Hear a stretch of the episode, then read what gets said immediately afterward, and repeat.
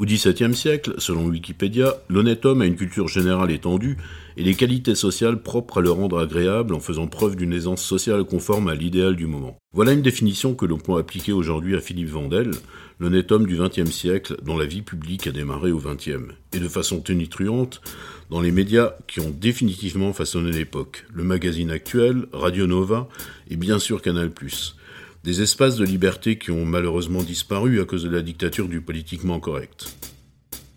Ce n'est pas une raison pour garder sa langue dans la poche, comme nous dit Philippe Vandel. Il nous le prouve chaque week-end sur Europe 1 au micro du grand journal du soir, et ici chez lui, en direct pour Ça reste entre nous, le dernier endroit où l'on cause à bâton rompu comme de vieux amis, avec en prime un remix du meeting group Kraftwerk monté de ses propres mains. Chapeau Philippe.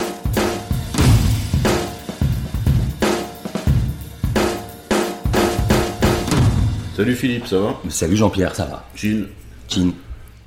Ah, donc, ça démarre fort. Ouais, ça démarre fort. Bah écoute, d'habitude, on le fait toujours dans un café, euh, Ouais. ça reste entre nous. Et puis euh, là, on est chez toi, tu préfères être chez toi, t'es casanier ou? Non, c'est pas ça, c'est que dans un café, il y a du bruit. Et bizarrement, moi j'ai une formation d'ingénieur du son et je déteste le bruit. C'est vrai que Je commencé- déteste, ouais, j'ai commencé comme ça, et je déteste euh, les bruits de verre, euh, les bruits de conversation, euh, tous ces trucs-là. Et là, comme ça, on entend la personne et on est focus. Et ensuite, moi j'écoute beaucoup de podcasts et j'adore que le son soit bon. Ouais, il y a des gens qui viennent dans- qui viennent t'ennuyer quand t'es dans un café ou... Non, pas du tout, non. Non, non, pas du tout. Alors, la, la notoriété, c'est marrant. D'abord, la notoriété, c'était avant, quand j'étais à nulle part ailleurs. Maintenant, c'est maintenant c'est fini, on t'emmerde plus. Mais surtout, il y a ce paradoxe-là qui est que on t'emmerde jamais dans ton quartier. C'est parce qu'on a l'habitude de te voir. voilà. Donc les gens me connaissent, tous les gens du café ils me connaissent et je tape la bise euh, à la patronne. Donc non, on n'emmerde jamais. Bon, On emmerde la seule vraie personne. Quand même, faut quand même dire les choses. La seule vraie personne qu'on a emmerdé un jour dans un café, c'est Patrick Bruel à la Pizza Pinot. Mais il n'y a jamais eu d'autres exemples depuis. Et même Patrick Bruel, maintenant, il peut aller dans toutes les pizzas de la terre. Euh, il est tranquillou. Bon, bah, écoute, euh, on parlait d'ingénieur du son, t'as commencé vraiment comme ça? Non, en fait, j'ai fait des études d'ingénieur du son. J'étais à l'école de Vaugirard, qui maintenant s'appelle Louis Lumière. Et il y avait là-bas plein de profs, c'était juste exceptionnel. Nous étions 120 élèves, euh, 20 par section, il y avait son, image et photo. Et pour 120 élèves, il y avait 40 profs. Il y avait un prof pour trois élèves. Et tous les jours, j'allais en classe. Quand je rentrais le soir, je me disais Waouh, j'ai appris un truc que je savais pas le matin.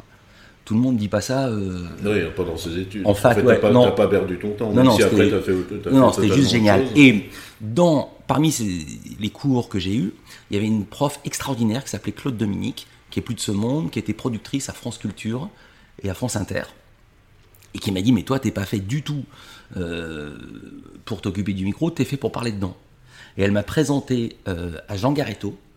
Qui était Jean Garetto Jean Garetto, c'était le gars qui, sur France Inter, s'occupait d'une émission mythique qui s'appelait L'Oreille en coin. Et ensuite, Garetto est devenu directeur des programmes. Moi, j'avais 20 ans, j'ai écrit un projet d'émission de radio. Euh, comme un petit foufou, quand t'as 20 ans, t'es complètement con et tu penses que tu vas être sur France Inter. À l'époque, il y avait que 4 radios, la FM existait à peine, c'était balbutiant. On est en, C'est un peu un conte de fées, ça. on est en 83. Mais attends, c'est pas un vrai conte de fait, puisque, euh, évidemment, je me suis pris un râteau, mais ils ont beaucoup aimé la maquette que j'avais faite. Et il y a un mec qui montait et qui était très fort, qui était tous les soirs de 20h à 22h, qui était Jacques Pradel. Et ils m'ont dit, est-ce que tu peux pas faire des reportages avec, chez Pradel? Et donc, je me suis retrouvé à 20 ans le plus jeune mec de France Inter. Mais des reportages de terrain sur. Ouais. Il était déjà dans les faits divers, Non, non, non, non, non, pas du tout, pas du tout. Son émission s'appelait Adrénaline et c'était une sorte d'ancêtre de. C'était un peu copié euh, sur Actuel. C'était un peu toute l'information euh, décalée. Je me souviens par exemple que j'avais fait un reportage sur un groupe qui s'appelait, c'était des Allemands, peut-être que tu connais, qui s'appelait Einstürzende Neubauten. Bien sûr, qui jouent avec des marteaux-piqueurs, etc. Ouais. Exactement. Et les mecs faisaient. de fou. D'ailleurs, ils, sont rentrés en studio. Mais les mecs, ils ont quel âge maintenant? Ils ont plus la force de tenir la Ils- bétonneuse. Ils doivent avoir 70 ans. Sans déconner. Ouais, C'est ridicule. Ils doivent, ils doivent employer des, des réfugiés euh, au marteau-piqueur maintenant. Ouais, mais en tout cas, Einstürzende Neubauten, ils font un concert au Hall, sous le forum des Halles, à l'espace moins 3 ou je sais pas trop combien, les mecs, ils attaquent la scène au marteau-piqueur. Et moi, j'étais là avec mon agra. Et donc, ça avait des sons juste dingues. Voilà le genre de choses que je faisais. C'est extraordinaire, c'est comme ça que tu as basculé vers Actuel ensuite. et- Alors, je te raconte. Parce que Actuel, c'est aussi une- pour les jeunes générations. Alors, je vais te raconter comment c'est passé. Ensuite, Pradel part en vacances, euh, je sais plus combien de temps, et il laisse à ses chroniqueurs une heure d'émission. Donc moi, je me retrouve à 20 ans à faire une heure d'émission un, un soir. Donc inutile de dire que j'étais liquide. Et dans l'émission que j'avais faite, j'avais fait deux trucs. J'avais fait un reportage sur le rail. En fait, c'est encore plus euh, bizarroïde que ça. J'avais, je voulais faire un sujet. C'était le groupe Carte de séjour euh, qui partait en Algérie. Mhm. Carte de séjour, c'était le premier groupe euh, deuxième génération. C'était des rebeux, c'est comme ça qu'on disait. Oui, avec le chanteur qui est, qui mort il n'y a, pas très longtemps. Dont le nom m'échappe à l'instant, mais ça me revient. mais ça va me revenir. Voilà. Et euh, ils partent en Algérie. Et je me dis, c'est un super sujet. Donc, le retour de carte de séjour euh, en Algérie. Et les gens de France Inter disent c'est super, mais euh, ça coûte vraiment trop cher de payer le billet plus l'hôtel. Il faut un deuxième sujet. Et donc là, je trouve le rail qui était naissant. Et il se trouve que je vais en Algérie et je suis, avant moi étaient passés deux mecs d'actuel, deux mecs de Libé, un mec du matin de Paris, et je retrouve Chef Khaled qui se cachait à Oran. Et donc j'ai l'interview euh, de Khaled et tout ça. Donc je viens, je fais mes trucs, et donc voilà, ça fait mon émission. Et dans la deuxième partie de l'émission, j'avais interviewé des mecs sur les, les tendances, dont Bizot, le patron le d'actuel. patron d'Actuel. Voilà. Donc on sympathise, euh, voilà. Fin de l'histoire. À la suite de quoi, l'émission de Pradel marche très très bien. Et il se trouve qu'en radio, je vous apprends rien, le prime time de la radio, c'est le matin. Et Pradel, on le met le matin. On le met à 10h, il faisait des histoires de... Il était un des premiers à parler d'écologie, je me souviens. Euh, les trucs sur les dauphins, euh, le yin, le yang, le, le- le développement durable, toutes ces choses-là. Avec un sacré instinct, parce que là, on est en 84 quand même. C'était pas la mode. Non, pas du tout. C'était, il était presque à contre-courant. Mais moi, ça m'intéressait pas de parler de ça. J'avais 20 ans, j'étais un jeune chien tout fou. Et donc, je me dis, ça me plaît pas. Moi, je préférais faire mes trucs de bar, de barjo. Et donc, j'ai postulé dans la radio que j'écoutais à l'époque, qui était Radio Nova. Bisous. Bizot n'en revenait Ok. pas. Et Bizot n'en revenait pas. C'est comme si, je sais pas, tu quittais euh, Paris Match pour aller à Paris Boom Boom. Et donc, il m'a dit oui tout de suite. Un mec de France Inter qui veut la Nova, ça arrivait jamais. T'es t'es au PSG et tu veux jouer à Anceny. Donc il t'a pris tout de suite. Il m'a pris tout de suite. Ouais. Et j'étais à Nova, et euh, donc je faisais mes émissions, et en même temps, euh, il me dit, tu veux pas écrire un article Et le premier papier que j'écris, bim, Actuel, ouais, c'était sur le rail, je passais par une agence, et on l'a vendu hyper cher, et voilà comment j'ai commencé. Ça, il faut replacer dans le contexte parce qu'effectivement, pour les jeunes générations actuelles, Radio Nova, c'est des... actuel n'existe plus, Radio Nova existe toujours, mais c'est rentré un peu dans le rang. Mais à l'époque, est-ce que c'était vraiment beaucoup plus libre que les radios, euh, les radios que tu avais pu fréquenter avant? C'était surtout, c'était de la presse totalement libre, avec des angles que personne ne faisait. C'est-à-dire que c'était un mensuel, branché, avec des sujets totalement pointus. Mais au lieu de vendre 10 000, 12 000, 20 000 comme Technicart, ça vendait 400 000. Oui, c'était un peu le Paris Match, les Paris Match branchés en fait. C'est après ce qu'on a dit, on dit c'est le Paris Match des jeunes. Mais à l'époque, faut voir que l'offre était euh, vraiment très très faible. Ils avaient des angles complètement dingues, ils s'autorisaient des trucs complètement fous. Par exemple, ils pouvaient faire euh, 15 pages sur l'Afrique du Sud. Ouais, tu ce avais qui le maintenant temps de passer sur des reportages, tu avais, le temps de passer sur des reportages qu'on n'a plus le temps de faire aujourd'hui. Exactement, je- je- exactement. Euh, Je vais te donner un exemple. Euh, quand j'étais actuel, c'est moi qui avais trouvé, c'est moi qui ai inventé le mot zapping. Je l'ai fait en, en cherchant un sujet que je faisais sur les enfants surdoués. Et à l'époque, la doxa disait que la télé abrutit.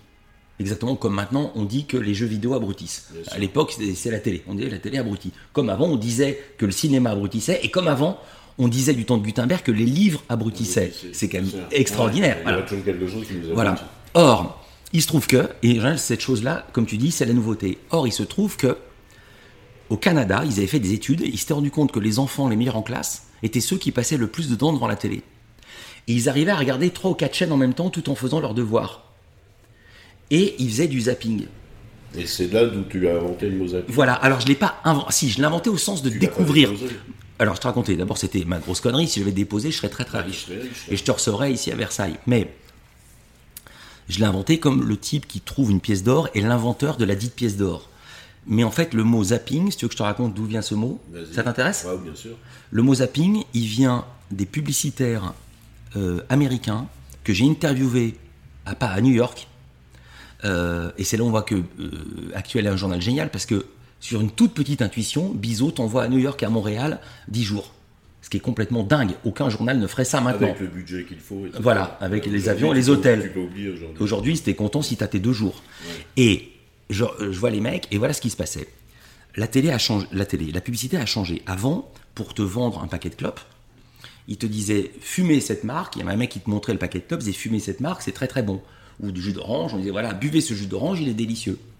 Mais quelque chose a changé dans la pub. Et ce qui a changé dans la pub n'a aucun rapport avec la pub. C'est l'invention de la télécommande. Quand un mec, tu le voyais arriver et qui, avec son paquet de clopes, comme tu savais ce qu'il allait dire, tu changeais de chaîne. Et donc tu, tu- tu passais à une autre. Tu zappais. Voilà. Et alors, voilà. Et alors, pourquoi ça s'appelle Zap? Parce que ces mecs-là, qui avaient 30-40 ans dans les années 80, lisaient dans les années 50 une BD, un comic d'un aviateur qui s'appelait Buck Rogers. et Buck Rogers, il est dans son avion, et dans son avion, il a le rayon de la mort qui s'appelle tout Zap. Et il pouvait tuer quelqu'un avec le Zap. Contre les Japonais. Voilà. Et donc, les mecs de la pub disaient Putain, il faut pas qu'on se fasse zapper notre pub. Et donc, ils ont créé des pubs anti-zapping. Et voilà où je chope le mot. Mais quand je chope le mot, il est utilisé par 2000 mecs sur la, à Madison qui font de la pub. C'est un mot professionnel. Exactement. Voilà. Et donc, ils ont inventé la pub anti-zapping. Et qu'est-ce qu'ils ont inventé? Ils ont inventé les pubs qu'on fait maintenant où tu arrives, il y a une histoire, il y a un début, un milieu, une fin, un gag, et à la fin seulement, on te dit la marque. Si on te dit la marque dès le début, tu n'en veux pas. C'est le début de ta passion après pour tout ce que tu as fait ensuite, les pourquoi, les paradoxes, les choses où tu creusais. J'ai tout le temps, enfin, c'est toujours, c'est toujours ce qui m'a plu, voilà. Même, euh, même enfant, tu, tu, tu creusais des choses tout le temps, ça tout le temps. Enfant, je cherchais tout le temps, je posais toujours des questions à mon père et tout. Et j'ai eu la chance d'avoir des parents profs. Euh, ils sont toujours de ce monde, mais ils sont plus profs parce qu'ils sont à la retraite. Ma mère était prof de lettres et mon père prof de maths. Et chaque fois que je posais une question, j'avais la réponse. Hum. Et ça leur faisait plaisir? Ils n'étaient pas un peu fatigués à la longue Euh, c'est une très bonne question. Ça leur faisait plaisir et ils étaient fatigués à la longue.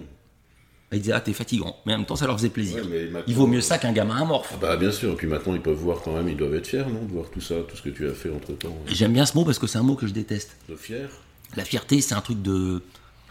Il- on- Moi, je suis jamais fier. Je suis content, mais je suis jamais fier. Non mais les autres peuvent être fiers de toi. Ouais, mais euh, c'est pas une notion. Mes parents, ils étaient pas fiers. La fierté, je vais dire ce que c'est. C'est les mecs, ils disent. euh, je suis fier. Même, j'ai- j'aime Saint-Etienne, hein, mais je suis fier d'être Stéphanois, je suis fier d'être Lensois, je suis fier d'être Niçois. Chacun est né où il est né. Donc la fierté, c'est une sorte de sentiment euh, presque malsain. C'est un sentiment de supériorité innée, sans aucun fondement. Et j'aime pas du tout la fierté. Si tu, Vraiment. regardes, euh, si tu regardes ta vie aujourd'hui, tu être content. Ah, je suis content, mais fier non. Fier non, c'est Hitler qui était fier. Ouais, je vois ce que tu Moi, je suis content, mais une- je suis pas fier. C'est une notion Uber que tu participes. Voilà, je déteste ça, exactement. C'est une notion Uber. Uber à l'os, c'est pas du tout mon truc. Et, et revenons après sur ton parcours, donc Biseau, donc formidable, et ensuite quand même tu tombes, c'est Aventure Canal+, qui est encore un autre. Alors, il y a une un histoire. autre nouveau monde. Tu veux savoir, je, je l'ai quasiment rarement, jamais raconté l'histoire de, de comment j'arrive à Canal. Vas-y, allez. Je fais plein de papiers, comme je suis le plus jeune d'actuel, je fais le papier sur les jeunes. Et à ce moment-là, il y a les manifs anti-Devaquet. Devaquet, c'était le ministre de l'Éducation, le secrétaire d'État, le ministre était Monory. Et euh, Devaquet, il y a une loi euh, sur la sélection dans les universités. Ça avait été des manifestations monstres. Il y avait des millions de personnes dans la rue. Non, des millions, il y avait un million. Mais quand même, déjà un million, c'est déjà un monstre. Il y avait des centaines de milliers. C'était juste complètement fou. C'est là où il y a eu la mort de Malik Ousekine. Mais moi, j'arrive au début de Vaquet. Et Bizot me dit, va voir les mecs. Je trouve ça super. Je vais voir les mecs. Et les filles, il y avait plein de belles filles. C'était euh, 86, c'était dingue. Et, euh, euh, et je parle avec eux. Et ils sont contre la sélection. Et donc, ils m'expliquent les arguments. Et je dis, mais les gars, si vous êtes contre la sélection, ça veut dire que le, si tout le monde peut aller dans l'école de son choix, comment ça va se passer? Les gens vont être cooptés. Donc ça veut dire que le fils de notaire va être notaire, le fils de patron va être patron, et le fils d'ouvrier va être ouvrier. Rien ne bouge. Voilà. Et moi, mes parents, ils ont fait l'ascenseur social. Mon grand-père, j'ai un grand-père qui était épicier, mon père était prof, et mon autre grand-père était douanier, et ma maman euh, était prof. Et du tout petit village des Alpes d'Haute-Provence dont elle vient, il n'y a que deux filles qui ont fait euh, des études à Gap et qui ont eu le bac. C'était ma mère et sa sœur. Et donc, moi, je suis pour l'ascenseur social. Voilà. Donc, je retourne voir Bizot, c'est là où c'est vraiment génial, et il dit, mais t'as absolument raison, euh, il me dit, t'as absolument raison, on va pas te mettre là-dessus, on va mettre Christophe Nick. Christophe Nick est un... Tes confrères. Ah, ouais, voilà, ancien militant communiste. Et donc Nick fait un super papier et il fait tout le truc sur l'affaire de Vaquet euh, avec, sur sa moto avec Cohn-Bendit. Top papier, c'était vraiment très intéressant. Au même moment, la chaîne TV6, qui était l'ancêtre de M6, était en difficulté financière. Elle vient voir Actuel, c'est le monde à l'envers. La je pense aux plus jeunes, écrite, pour l'aider. ouais, Maintenant, c'est le contraire. On Voilà. on peut pas imaginer ça Voilà. aujourd'hui. Et ils disent Est-ce que tu veux pas sponsoriser des émissions? Et Bizot dit Non, j'ai une meilleure idée, on va faire une émission, on va te la donner. Et l'émission, c'est les bons plans d'actuel. Et comme moi, j'avais fait de la radio et que je savais monter, il me dit Tu veux pas faire ça? Et je fais l'émission.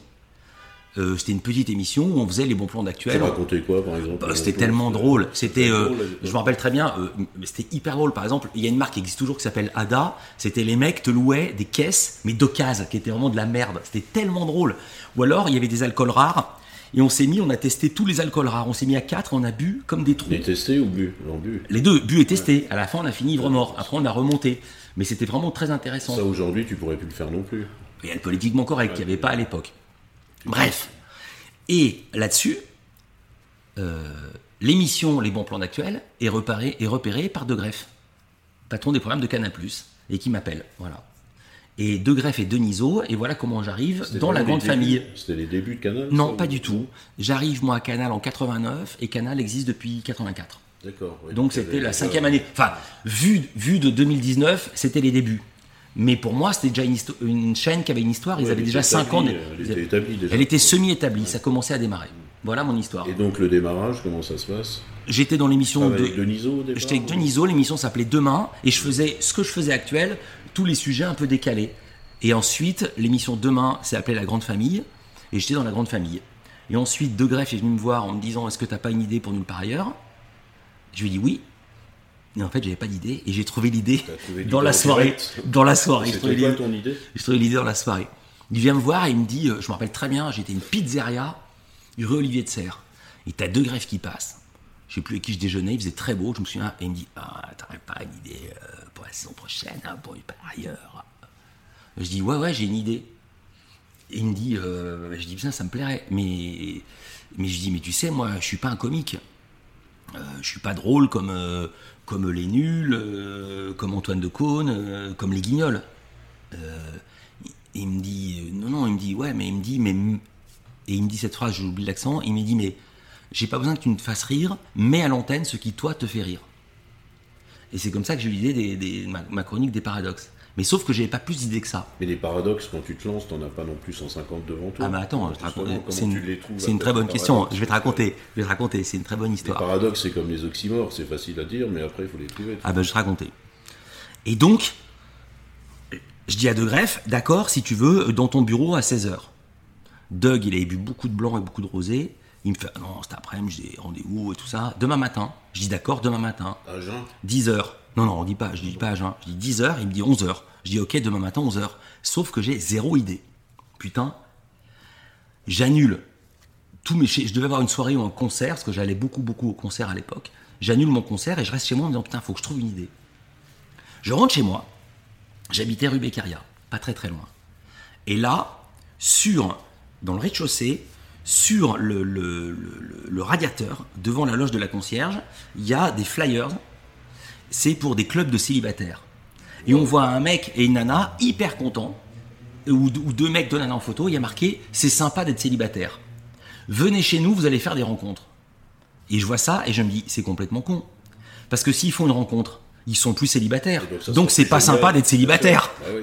Et je me dis C'est vraiment top. C'est un paradoxe. Et je me dis, et voilà, et je me dis, bim, je vais faire un truc là-dessus, sur l'absurde au quotidien.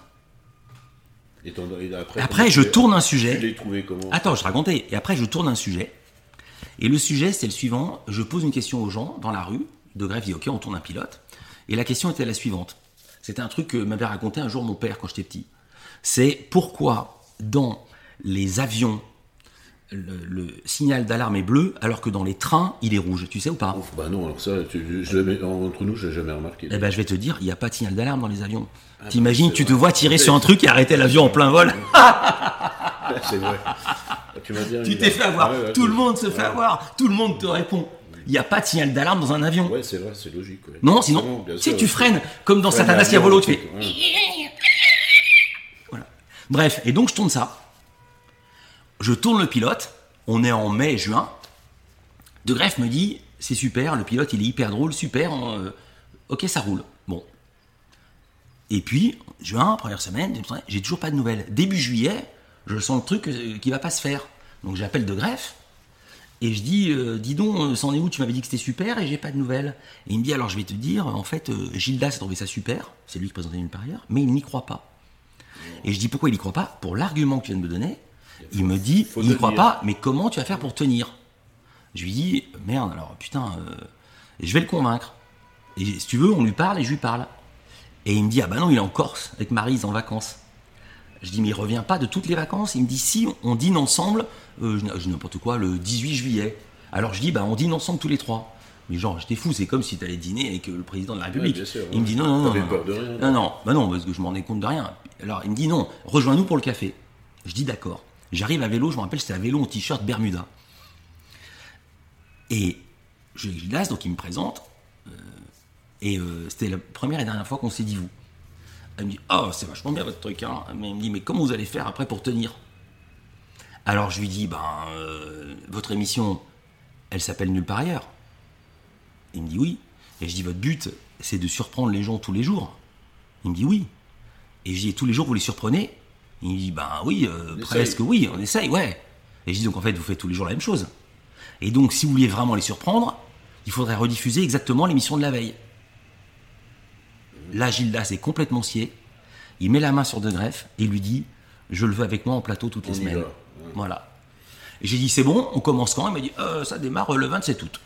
Voilà, et c'était fini. Et donc tu travaillais tout seul T'avais une, avais une assistante Non, je travaillais- alors d'abord j'étais tout seul, d'abord j'étais hebdo, et ensuite je suis passé en quotidienne. Ouais, parce qu'en quotidienne, après, c'est pas évident. Après, on avait une équipe de 4 personnes, et je demandais plus de moyens que j'ai pas eu, et c'est les moyens qu'a eu Yann Barthès. D'accord. Voilà.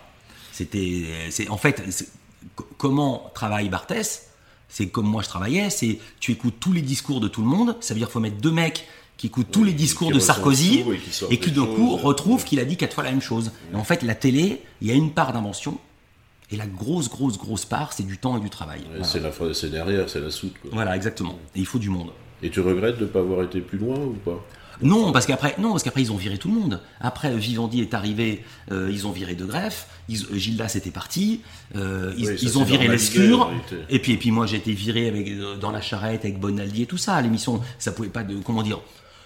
J'en sais rien, mais moi, j'aurais bien tenu. euh, S'il fallait le refaire encore maintenant, je le referais maintenant. Tu pourrais le refaire. Euh, je, je sais pas euh, si je serais bon, mais en tout cas, Il y, a j'adorerais. eu, il y a eu l'épisode qui a dû rendre jaloux pas mal de tes amis aussi, c'est le journal du Hard. Mais ça, ça- aussi, c'était quand même une époque. euh, Mais ça n'a pas tellement rendu jaloux mes amis, parce qu'en fait, le journal du Hard, quand il me le propose, d'abord, j'étais déjà installé à nulle part ailleurs. Et j'étais en quotidienne à nulle part ailleurs. Et euh, sinon, j'aurais jamais accepté. C'est-à-dire que j'étais pas le mec du journal du Hard, j'étais le mec du journal du Hard qui, par ailleurs, euh, les mecs du par ailleurs, qui, par le ailleurs, voilà. Et, et en fait, De Greff l'avait proposé à Denisot. Parce qu'en fait, il y avait un journal du cinéma, tous les jours, qui faisait 5-6 minutes, présenté par Isabelle Giordano. Et tous les mercredis, comme c'est les sorties de films, qui faisait 26 minutes, présenté par Michel. Et ils l'ont proposé d'abord à Michel Denisot. Et en fait, je précise, il s'était dit, euh, comme une fois par mois, Canal passe un film X, on va faire un journal du X. Voilà, journal du Hard, le terme était plus beau. Il le propose à Denisot. Denisot dit non, et je pense qu'il a eu raison, parce qu'il avait deux filles qui avaient 11 et 13, et c'est pas possible dans les cours d'école, dire Ah, ton père, il fait le journal du Hard. C'est la question que j'allais te poser, t'avais pas d'enfant à l'époque. Non, non, T'étais j'avais marié déjà Non, non, non. J'avais- J'étais célib, euh, donc euh, Sinon, c'est un peu compliqué. non, non, sinon après tu, tu portes, ça porte trop de choses. Donc Denisot avait dit non, Isabelle Giordano avait dit non, je pense qu'elle a eu tort, et moi j'ai dit oui. Je me rappelle très très bien, c'était juste avant une fête Canal. Il y a l'escure de greffe qui me propose ça. Je dis d'accord, je mets deux conditions, et je dis d'accord. Quelles étaient les conditions? Les deux conditions, c'est un, j'écris tous les textes. Parce que les textes de Denisot et les textes de Giordano étaient écrits, étaient écrits pardon, par quelqu'un d'autre. Et moi, tout ce que j'ai toujours fait, ça a toujours été écrit par moi. On me l'a même reproché de faire des copier-coller. Mais tout est écrit par moi, Ça, c'est toujours. dernièrement, mais bon, Ouais, ouais, mais même, non, mais j'ai pas de chaouche. Il y a personne qui écrit à ma place. Voilà. toujours aujourd'hui. Toujours. Toujours. Donc j'écris, je passe mon temps à écrire. Je, je fais deux heures d'antenne sur euh, Europe. Les deux heures sont écrites par moi. Village Média, tout était écrit par moi. Ouais, donc c'est gros boulot quand même. C'est ma manière de une- travailler. Tu donnes une impression de facilité quand tu parles bah, et tout, mais euh, ah bah non, tout- beaucoup, beaucoup de travail. Ah non, mais c'est un travail de chien, c'est un travail de chien. C'est, euh, les- les- les- les- je vais citer personne, mais il y a beaucoup, beaucoup, beaucoup de gens dans les radios, dans les télés, qui arrivent, qui posent leur cul, et il y a des petits gars de 25 ans, euh, le petit atelier, euh, Ouais. qui a écrit pour eux.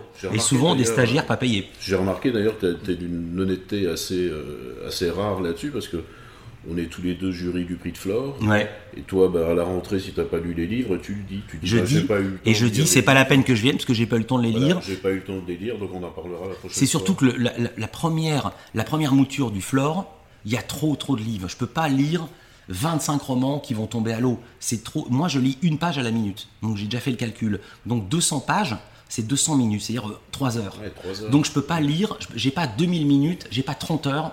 Alors qu'au même moment, il y a tous les trucs. C'est-à-dire, Bah, mes la invités. rentrée- la rentrée radio, Non mais moi quand je reçois les gens, euh, ils sont absolument bluffés quand je suis Europe 1 que j'ai lu leur livre en entier.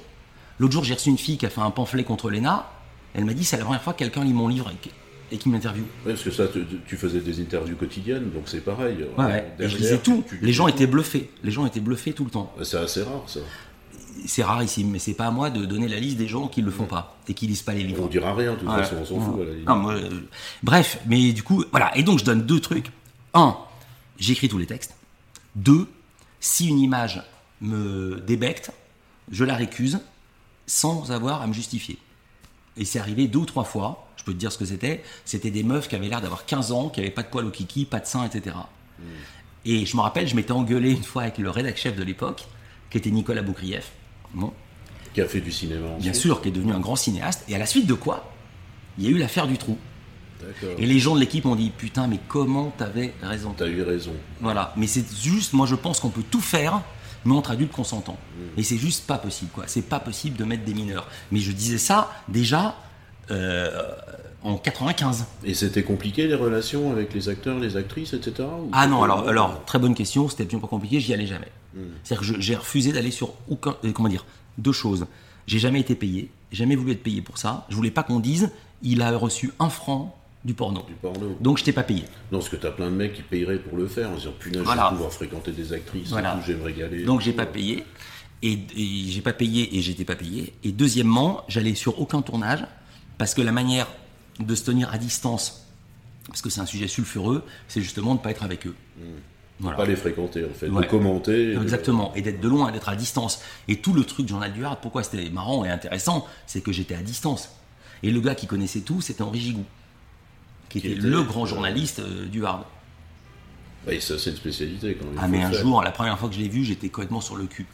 Il, il- Il connaît tous les films, toute l'histoire. il connaissait tout et en même temps c'est marrant parce que c'est pas un pornocrate il, dit, il parle d'une actrice il dit ouais elle a tourné dans quelques films mais tous n'étaient pas des films cochons Un peu à l'ancienne. ouais à l'ancienne et un jour je me rappelle c'était le premier jour on est là avec l'équipe en fait tout le journal du Hard c'était fait par Kappa parce que c'était eux qui faisaient le journal du cinéma donc c'était les mêmes équipes les mêmes mecs au son les mêmes les mêmes de montage c'est ça qui était vraiment très intéressant en fait c'était une parodie du journal du cinéma et, euh, et Henri Gigou, il regarde une scène de film. À l'époque, c'était des, du Betacam. Il regarde.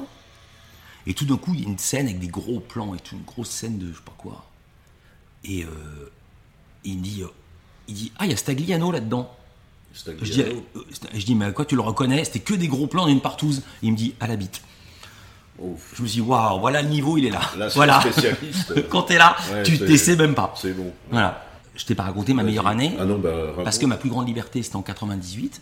C'était que je faisais le journal du hard, je faisais nulle part ailleurs, plus ma grande passion, qui était euh, une émission sur la Formule 1, où j'ai fait tous les grands prix du monde. C'est vrai que t'étais dingue de Voilà. Formule 1. Tu Et donc- toujours d'ailleurs? Toujours. Le Même euh, après la disparition de Senna, je crois que ça avait marqué un tournant. Oui, oui, mais même, je suis toujours fan de. Ben, on parlait d'actuel. Un jour, Bizot m'appelle. Je vous préviens, vous qui m'écoutez jusqu'ici dans le podcast, je suis Monsieur Anecdote. Euh, J'habitais à 500 mètres d'actuel. Bizot m'appelle un dimanche. Il fait Ah, tu sais qu'il y a réunion là? Parce que les réunions, des fois, on les faisait le dimanche après-midi.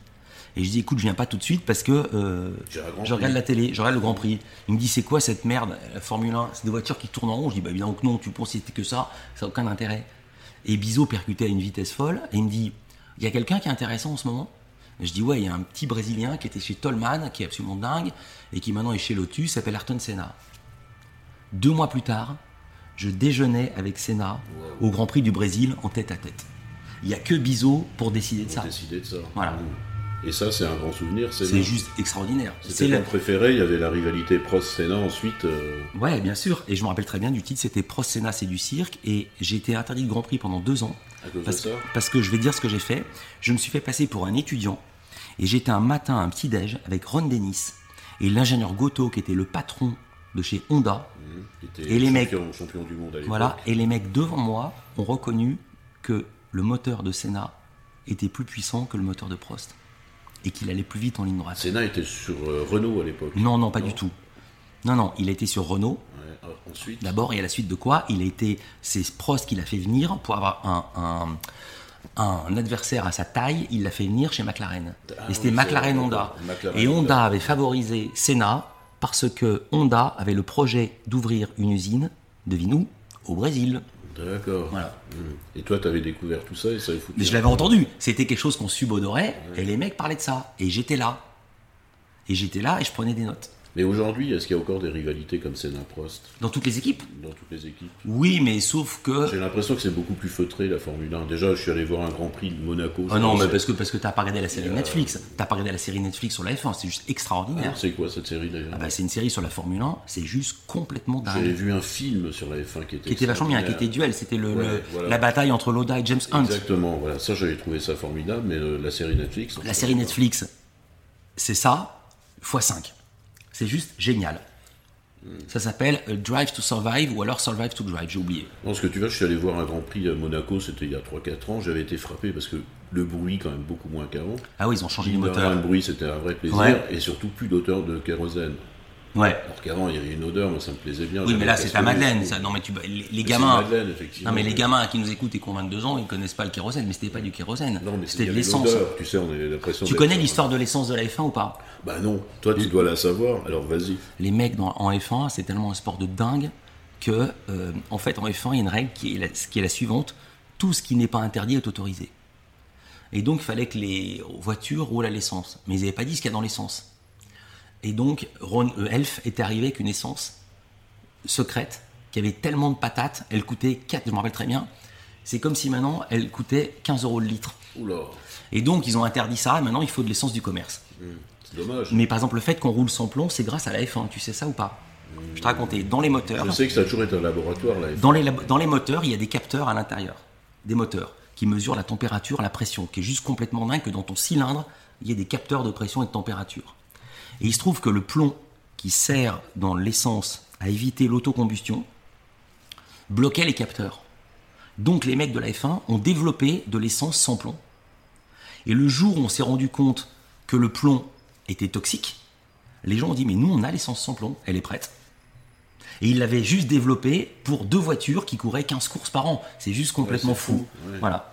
Si j'ai bien compris, il faut pas te déranger les dimanches après-midi quand il y a un Grand Prix ou... Non, non, c'est impossible. C'est impossible, tu aurais été toujours devant la télé. Tout le temps, mais même les essais, mais je me, je me réveille à 4 heures pour voir les essais de, de, de, de l'Australie ou de la Chine. Et ton fils euh, partage Non, non, Non. non, il n'y a que moi. Je vais pas donner ce goût-là, c'est bizarre, hein t'essayes pas d'entraîner quelqu'un Non, il faut. La, la meilleure façon de faire, mes parents, ils m'ont toujours laissé faire.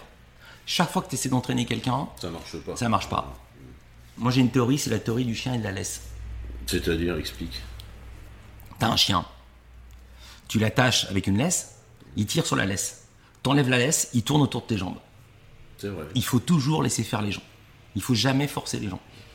Et c'est ce que tu fais professionnellement aussi Tout le temps, par exemple, j'ai jamais eu de contrat, j'ai jamais eu de CDI. T'es toujours euh, free comme ça Tout le temps. Tu, tu peux partir du jour au Ouais, lendemain Canal Plus, je signais mon contrat tous les ans. Enfin, c'est à double tranchant parce qu'on peut te remercier du jour au lendemain aussi. C'est la vie. Mais au moins, je suis sûr que si je suis là, à Canal, j'étais. euh, à Canal, j'avais un contrat tous les ans. À Europe, j'avais un contrat tous les ans. Euh, à Paris Première, j'avais un contrat tous les ans. Et à Europe, euh, c'est pareil. Et j'en oublie un. Et à France Info, je signais mon contrat tous les ans. Et je signais même mon contrat à l'année. Et après, on me disait l'été, on fait des rediffs. Viens signer ton contrat. C'est un vrai luxe en fait. ça. Et il faut oser. Il faut Ouais, avoir faut oser, les. faut avoir les bollocks pour le faire. Voilà. Et euh, Mais je peux être viré du jour au lendemain. Quand tu justement, tu as vécu quand même toutes ces grandes époques de, de liberté. Comment vois-tu la télé aujourd'hui? Waouh. Parce que c'est, on a l'impression que c'est libre, on a vachement de choix. Ah non, la télé c'est plus libre du tout. plus- c'est plus non, la télé c'est devenu, euh, c'est devenu complètement sclérosé et, à cause du politiquement correct et à cause de la dictature des minorités. C'est-à-dire qu'on ne peut plus rien dire à la télévision parce qu'il y a tout le temps une minorité qui va regarder la manière dont tu dis les choses. Donc c'est plus là que ça se passe. Et la télé, euh, je n'y crois que pour les grands événements. C'est-à-dire euh, la Coupe du Monde de foot, euh, la Formule 1, le 20h, Mais sinon, euh, c'est plus là que ça se passe. Les nouvelles émissions, par exemple, tu parlais tout à l'heure de, de- d'alcool, les recettes pompettes, euh, Ouais, ça va pas être à la télé. donnait, parce que le CSA euh, t'interdit ça. Et non sans raison. Parce que je suis pas non plus, comment dire, on ouvrir peut tout, pas, euh, on peut pas non plus quoi. laisser tout le monde se faire insulter, tu vois. Euh, T'avais des sketchs sur les noirs, euh, euh, c'est pas mes lunettes, c'est mes narines, c'est d'un racisme euh, crasse. Tu comprends ce que je veux dire Ouais, C'est pas sûr. non plus de, euh, ça me gêne pas non plus. Il y a les réseaux sociaux qui prennent le relais, mais c'est pas forcément une bonne chose non plus. C'est un mélange des deux. Moi, je- moi ce que j'aimerais, c'est un réseau social, mais je sais pas pourquoi personne ne le fait. Moi, je suis sur Twitter. euh, vous pouvez tous me suivre. C'est mon vrai nom. Je m'appelle Philippe Vandel. C'est moi qui ai écrit pour de vrai, sous mon vrai nom. Et je trouve qu'il manque un réseau social qui serait un Twitter sans pseudo. Parce que Ouais, direct. Bah, tu sais qui est la personne qui Tu- parle. Tu sais qui parle. Tu sais qui parle. Et donc quand tu parles, tu prends des risques. Voilà. Euh, Parce que c'est- il y, a- y y plein de choses pas justes. Il y a quelque chose qui m'a vraiment frappé l'autre jour. C'est euh, un candidat de, de- de l'émission de Reichmann qui s'appelle Christian Quesada. T'as entendu parler Oui, ou pas bien sûr, Le mec a gagné. incroyable. Et le mec, il, le mec, il est mis en cause pour euh, échange d'images pédophiles. C'est abject, c'est dégueulasse. Je suis absolument d'accord avec ça. La preuve, je te disais. Il y a un truc très bizarre.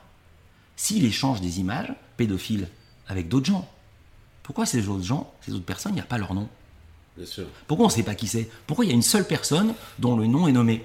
Parce que lui Alors- était en première ligne aussi. Est. C'est pas en première ligne. Il y a quelque chose de complètement injuste. Il y a un truc très très très bizarre dans notre société. C'est que parfois tu es anonyme et parfois tu ne l'es pas. Et je trouve ça très très très étrange. Ça pourrait être, ça pourrait être un, un avocat pourrait prendre ça. D'ailleurs, tu le faisais à un moment dans un magazine. Ah, l'avocat La du diable, c'était génial. C'était une super idée. Tu défendais des personnes qui étaient pas Indéfendables. indéfendables. Là, je me vois pas, en vrai, je me vois pas défendre un pédophile. Mais je vais dire un mot de l'avocat du diable, c'est une idée géniale, et je le dis avec d'autant moins de gêne qu'elle n'était pas de moi. Mais c'est une idée géniale, c'est de défendre le mec ou la meuf absolument indéfendable. la dernière Mais, page du magazine Ouais. était très dure. Je me souviens. mais, maintenant, nommer les gens, c'est ce qu'ils essaient de faire. euh, nommer les gens, c'est le retour au Moyen-Âge. Et une grande liberté, Tu veux dire que. l'acquisition ou une espèce d'inquisition Bien sûr. Et, et, euh, dans un village, regarde l'autre jour les mecs qui disaient suicidez-vous, suicidez-vous. Ça marche parce que c'est à Paris et que les mecs ont des lunettes noires. Mais imagine la même manif dans un village de 200 personnes. Suicidez-vous, suicidez-vous. Le mec qui dit ça aux flics, on sait qui c'est, puisqu'on Bah, reconnaît sa voix. suite. Voilà. Mm. Donc, je suis très très partagé avec toutes ces histoires de, de, de notoriété, de publicité au sens de rendre public. Ouais, ça, c'est, mais ça peut être gênant. Parfois c'est injuste, parfois ça paraît juste et c'est injuste. Parfois il faut que les choses soient anonymes. Pourquoi? Parce que l'anonymat est la condition de la liberté. Pourquoi les homosexuels vont dans les grandes villes? Pour être libres. Oui, parce qu'à la campagne, ça se voit tout de suite, Voilà. effectivement. Alors que pourtant, l'homosexualité, c'est un truc qui est largement accepté aujourd'hui, mais quand même, Largement Non, pas largement. peut-être pas dans les campagnes. Non, non, voilà, peut-être pas dans les campagnes. Donc la- la- l'anonymat, c'est une grande forme de liberté. Donc c'est pour ça, je reviens aux réseaux sociaux. J'adorerais un réseau social où les gens parlent sous leur vrai nom. Tu devrais le lancer. Et donc, comment faire? Moi, je sais rien. Et, et ça marcherait pas. Parce que ce qui intéresse les gens, c'est pouvoir déverser leur bile euh, en s'appelant euh, Bill 128, justement. Ouais, bien sûr. Évidemment, peu, euh, jamais ils auraient les couilles, jamais, jamais, jamais, ils auraient les couilles de dire ce qu'ils pensent euh, publiquement. C'est un peu ce qu'on voit avec tous les, toutes les théories du complot. Tout le monde peut raconter n'importe quoi. On le voit bien. Notre-Dame brûle. Mais non, mais c'est Macron qui l'a fait brûler parce que euh, parce qu'il a une conférence de presse à faire le lendemain. Enfin, Mais ça, c'est normal. Ça, c'est vraiment normal. C'est ce que disait je sais plus qui. C'est avant ce qu'il disait au bistrot du commerce. Maintenant, c'est sur Twitter. mais c'est normal. Mais aussi, il faut voir que l'information est verrouillée de telle façon que tu comprends tout à fait qu'il y a des choses qu'on te cache. Et moi, j'oublie pas que euh, on cachait le fait que euh, le président Pompidou avait un cancer. Donc, il faut bien se rendre compte que la version officielle est fausse. Oui, mais ça, Très souvent, elle est fausse. Ça, toi qui es vraiment en plein cœur des médias, tu le sens toujours. Ah bah bien sûr. Très très très souvent, la version officielle est fausse. Bizot, ça il m'a. Non, je vais, je vais dire quelque chose. Je vais dire quelque chose, c'est Bizot qui m'a appris ça. Je m'en sers toujours quand je fais une interview. Il me disait, quand quelqu'un n'arrive pas à répondre simplement à une question simple, c'est qu'il y a un problème. Par exemple, si je te dis, c'est quoi tes rapports avec tes parents? C'est pas une question simple. Les rapports avec les parents, c'est pas une question simple. Mais si je te dis, t'as quoi comme voiture? Moi, j'ai connu un mec qui bossait dans la pub. Et je lui dis, t'as quoi comme voiture? Et au lieu de me dire, j'ai ça, le mec, il me dit, devine. Et je me- y a un problème. Ben oui, et donc tu vois bien que le mec il a un problème avec sa voiture. Et évidemment, il avait un, un- le gros truc américain euh, euh, qu'ont les mecs de la guerre. Hummer. Il avait un Hummer. Hummer. Et donc il pouvait pas dire j'ai un Hummer. Donc il dit devine. Donc je vais te donner un exemple. Toi, tu travailles, Oui, tu as un boulot. Voilà. Tu envoies des mails. Oui, Euh, tu as des gens qui t'envoient des SMS. bien sûr, Tu as des gens qui sont venus te voir au boulot. tout à fait. Et tu es allé voir des gens dans le cadre de ton boulot. Ouais. Voilà. Maintenant, on prend Pénélope Fillon. Elle travaille. Vous avez des mails? Non. Il y a des gens qui sont venus vous voir au boulot Non. Euh, il dit, ben non, il dit, je vais pas répondre à cette question tout de suite, je vous répondrai dans 15 jours. Mais d'où faut répondre dans 15 jours Si toi on t'en dit, t'as un mail de travail, ben oui, Bah oui, c'est bien quoi sûr, je te le T'as envoyé un mail à ton patron, mais je te le montre. Pourquoi faire des salamalek Et il s'est passé ce truc absolument dingue, que je n'avais encore jamais vu de toute ma vie. Il y avait des flics qui sont allés faire une perquisition à l'Assemblée nationale pour trouver des documents légaux sur Pénélope Fillon. Normalement, tu fais une perquise pour trouver des trucs illégaux, Ouais, pour trouver de la drogue, pour trouver des lingots d'or, pour trouver du fric en liquide. Non, là, ils cherchaient des trucs légaux. Et donc, complètement dingue, on arrive. et donc, c'est bien pour ça qu'il y a un problème. Je vais donner un autre exemple. Je ne sais pas ce que fait Benalla dans la vie. Mais il y a un problème, c'est quand tu dis que fait Alexandre Benalla à l'Élysée, que faisait-il Et que personne ne Et on te dit, on vous dira dans deux semaines. Mais vas-y, il suffit de dire qu'est-ce qu'il fait. Ouais, parce que sinon on cherche une. on Mais le gars qui est cuisinier, si tu dis que fait Guillaume Gonels à l'Élysée, le mec il dit bah je suis cuisinier. Mais c'est où? Bah ma cuisine elle est là. Ouais, mais vous pouvez voir les menus Bah les jour. voilà les menus. Combien de repas? Il y a des gens qui sont aux avenues, mais bien sûr. Quand tu n'arrives pas à répondre simplement à une question simple, c'est qu'il y a un problème. Et donc parfois, il est normal que la théorie du complot soit alimentée. Je te dis pas que j'y crois. Je te dis, il est normal que la théorie du complot soit Oui, alimentée. parce que ça paraît mystérieux. Tu veux un autre exemple? Vas-y.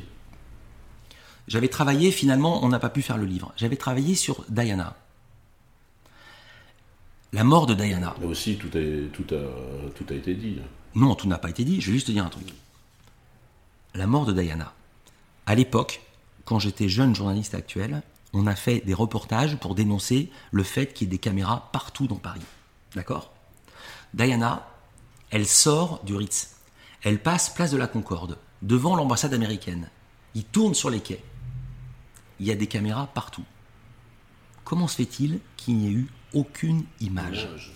Comment ça se fait Comment se fait-il que l'endroit le plus surveillé de Paris, puisqu'il y a l'Élysée à côté, la place de la Concorde, l'hôtel de Crillon, l'ambassade des États-Unis, il n'y ait aucune image Je te dis juste que personne n'a réussi à me répondre simplement, avec une réponse simple.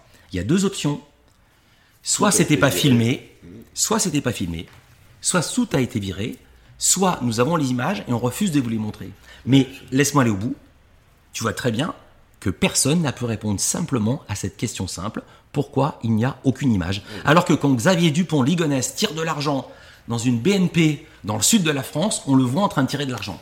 Ouais, alors que là, effectivement, tu as l'ambassade américaine, normalement, c'est pas impossible qu'il n'y ait pas d'image. Et il y a, il y a tous les, caméras trucs sont pas et tous les les reportages que tu as vus, tous les reportages que tu as vus sur le PC sécurité, le PC sécurité de la place de la Concorde, il y a des caméras partout.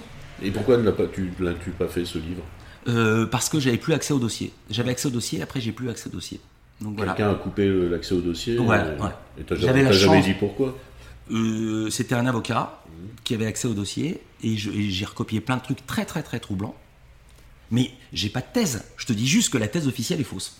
Mais je sais pas quelle est la thèse. Ouais, mais il n'y a pas forcément un complot derrière. Mais non, non, non, pas du tout. Mais je te dis juste que je comprends tout à fait le sentiment qu'ont les gens d'être bernés, car parfois on leur dit pas la réponse. Mais tu penses pas qu'on sert aussi de ce sentiment pour, euh, pour euh, comment dire, créer des sentiments un peu extrêmes? Ah, mais ça évidemment, évidemment, évidemment.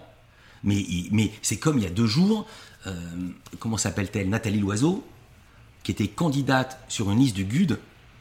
Euh, elle a fait 4 ans de Sciences Po. D'abord, elle a dit qu'elle s'en souvenait plus, et ensuite, elle dit ne pas savoir ce qu'est le GUD. T'as fait 4 ans de Sciences Po, t'as fait l'ENA, t'es la Ouais, patronne de l'ENA, et tu ne sais pas ce qu'est le GUD. Mais comment veux-tu que les gens soient pas outrés d'entendre ça? C'est Ouais, juste impossible. De la gueule des gens. Voilà, tiens, ça me revient, ça me revient, Rachid Taha Ah, le chanteur de carte de séjour. Voilà. sûr. Donc même moi je connais le nom de Ouais, Rachid Taha et elle elle ne saurait pas quel est le GUD. Mais les gens ils, ils voient très bien qu'on se fout de leur gueule. Eh, Rachita, 12 France, il Voilà. a pris traîner, c'était Voilà. formidable. 12 France, voilà. Ouais, très belle version. Et donc la théorie du complot que je ne partage pas est alimentée par euh, ces zones d'ombre mises par les politiques. Alors, il y a un autre truc aussi, t'es connu quand même, tu portes que des t-shirts. Ouais. Hein. Et pourquoi? Parce que c'est ton. D'abord parce que c'est pratique. Euh, ensuite parce que j'en mettais dans la vraie vie. Et euh, voilà. T'en as combien Tu dois en avoir Je dois avoir 300, non, pas des milliers, je dois avoir 300 ou 400. Non, parce que je t'ai déjà vu assez souvent, mais t'as jamais le même. Ah bah non, mais 300 ou 400, c'est normal, ouais. Ouais, ça, ça- ça peut faire tourner. Ouais. Aujourd'hui, t'as un très beau t-shirt de Joy Division. C'est Ouais. c'est un groupe que t'aimes ou... Euh, pas plus que ça. Mais alors, Joy Division, c'est pas dans mes, c'est pas dans mes 10 groupes préférés, mais c'est dans mes 100. Mais le graphisme est tellement Ouais, génial. graphisme, c'est super. Comment il s'appelle le mec qui appelle Bah, graphisme Justement, j'ai perdu, j'ai oublié son nom. Rachita. Non, c'était pas Rachida. Non, non, c'était un. Ça m'est revenu, mais, mais l'autre jour j'ai vu un sujet sur lui. Designer anglais très connu Ouais, de extraordinaire. l'époque. Mais Mais c'est le plus j'en ai parlé ouais. encore ce week-end en Angleterre avec un copain. Bah, j'ai oublié, tu vois, pas. Voilà. Mais j'ai bossé avec des gens incroyables. J'ai bossé avec Neville Brody. Neville Ah, Brody. c'est- Voilà, aussi. Neville Brody, c'était le mec qui a inventé de Face et il bossait actuel. Et il a refait la maquette du Face. Et le mec, il avait un truc que j'adorais. Rien que ça, ça me rend dingue. Moi, j'aimais bien les maths. Moi, j'ai fait des maths et de la physique. Et je trouve que le summum, c'est pas d'être footballeur. Footballeur, t'as ton nom sur le maillot. Mais le summum, c'est Blaise Pascal ou c'est Monsieur Volta. C'est que ton nom soit une unité. Ouais. C'est que tu dis, t'as des volts, t'as des Pascal, tu vois. Alors Volta, est-ce que c'est vraiment lui l'inventeur? Volta, il a inventé la pile électrique. Ouais, parce qu'il y avait. Ah oui, sinon c'est. Non, Edison, après il y a je Watt. crois, qui était- Non, après il y a Watt. Non, mais Volta, il est bien avant Edison. Bien avant, hein. Volta, il est, c'est un Italien hein, qui est de, de- de- de mémoire. Il est, c'est un mec de Côme, mais je suis pas sûr. T'aurais bien aimé être footballeur aussi, non? J'aurais bien aimé, mais le niveau, il est trop, il est trop difficile. Trop élevé. Ouais. suis toujours le foot de près Ouais. ou- Mais attends, je te racontais juste le truc de génial, c'est que Neville Brody, il y a des caractères qui s'appellent du Neville Brody. Ouais, bah ça c'est la grande classe. Voilà, là, c'est comme classe. le Garamond, etc. Voilà. Le Garamond, c'est pas personne. Si, je crois que c'est un nom. Non, pas tout à fait. C'était un moine Garamond. On ne sait pas s'il a vraiment existé. C'est pas un moine. l'inventeur de la typo, le Garamond?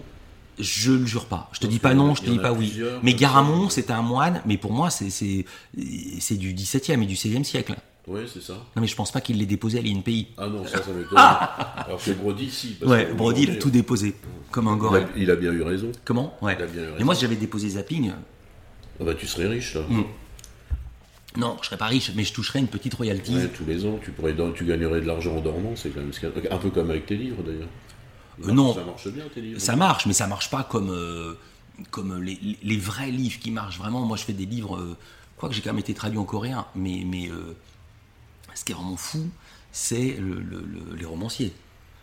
Ouais, les Musso, etc. Ouais, ou même, je pensais même pas à ça. Je pensais à, je pensais à Amélie Nothomb. Quand tu es traduit dans 30, 50, 60 Ouais, pays. Ouais, euh, et puis t'en sors un tous les ans, donc ça te fait un fond de roulement qui est formidable. Mais même si tu le fais pas, c'est juste complètement dingue. Un jour, j'ai interviewé, ça m'a halluciné, puis le plus fou, c'est la musique. Un jour, j'ai interviewé euh, Alice Donna. Et Alice Donna, c'était pour France Info. Elle a écrit, elle a fait toutes les musiques de, de, hum, Serge Lama, notamment Je suis malade. Et je dis, mais ça rapporte combien? Bah, Elle me dit, ça rapporte, ça rapporte. euh, c'est pas rien, mais c'est pas dingue, quoi. C'est un, ça fait un petit à côté. Je dis, ah bon? Je dis, mais par exemple, je suis malade. Alors elle me dit, bah, je suis malade, je sais pas. Je dis, mais à un ordre de grandeur. Alors je dis, j'ai reçu euh, Patrick Hernandez, sais, qui a fait Born to be Born to Alive. be Alive, C'était, il, lui, il touche 10 000 francs par jour, il touche 1500 euros par jour. Par jour. Tu vois ce que En c'est dormant, tranquille. 1500.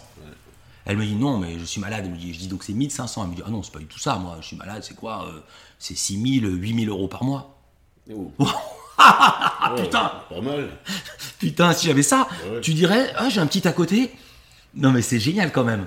Non, les droits d'auteur musique, c'est juste complètement fou. Bah ouais, c'est comme tu vois, j'ai un copain, Patrick Coutin, j'aime regarder les filles, ça fait. euh, bah, ça fait... Il gagne toujours avec ça? Il gagne toujours de l'argent avec ça. et il a fait que ça.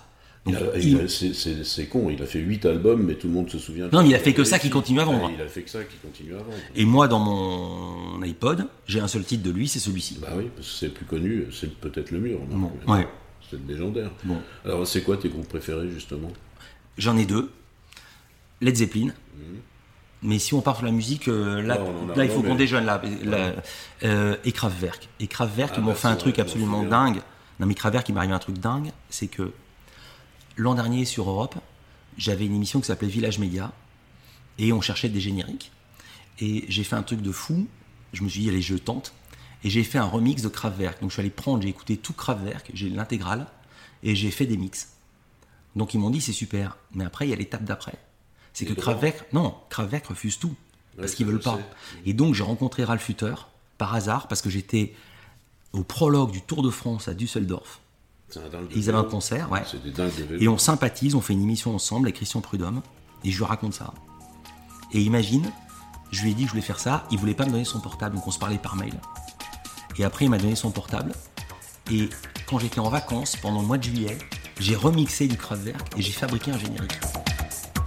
J'ai fait quatre génériques, j'ai envoyé, il m'a dit c'est bon, ok, je valide. Et donc c'est bon, c'est passé. Ouais. J'avais entendu d'ailleurs. Voilà, et je trouve ça juste complètement Ça, c'est une belle histoire. Voilà, je pense que ça peut faire la chute. Là, t'es Je- arrivé à ton rêve. C'était un peu ton rêve, tu l'as fait. Non, parce que le vrai rêve, c'est pas ça, justement. Le vrai rêve, c'est pas d'utiliser Kraftwerk, le vrai rêve, c'est d'inventer. Et c'est inaccessible. C'est comme moi, j'adore Godard, mais c'est inaccessible d'écrire à sa place. C'est inaccessible. Moi, j'adore Vialat, c'est intouchable. Bon, bah, t'es Philippe Vondel, tu restes Philippe Vondel. C'est déjà pas mal, c'est déjà pas mal. Mais après, il faut pas être dans l'ubris, il faut, euh, il faut connaître son niveau. Bon, bah, super, Philippe. Merci beaucoup. Merci à toi. Et euh, bah, écoute, à très Bonne route. On peut s'en ressortir.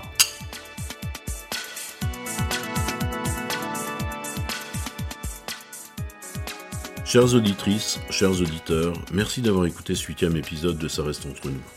Il revêt pour moi une tonalité toute particulière, car il était enregistré quelques heures après la mort d'un très cher ami de 30 ans, Dick Rivers, dont la sale maladie ne lui a pas permis d'enregistrer un épisode de Ça reste entre nous, ce que je regretterai éternellement.